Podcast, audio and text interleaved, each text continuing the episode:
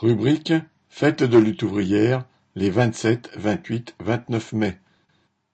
Trois jours de fraternité.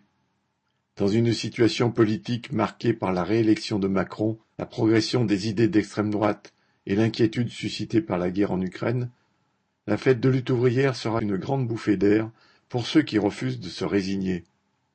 Elle permettra à ceux qui se sont reconnus dans le programme défendu par Nathalie Arthaud lors de la présidentielle de se retrouver et d'affirmer que le combat pour ces idées continue. Des débats politiques, des exposés sur les sciences, les arts, l'histoire des hommes et des sociétés, mais aussi des concerts, spectacles, cinémas, jeux et activités pour grands et petits, la fête c'est tout cela, sans oublier les dizaines de stands proposant des spécialités culinaires d'ici et d'ailleurs. Ce seront trois jours d'échange, de joie et de fraternité. Et l'idéal communiste, révolutionnaire et internationaliste de travailleurs conscients de partager les mêmes intérêts contre leurs exploiteurs par-delà les frontières sera bien vivant à la fête.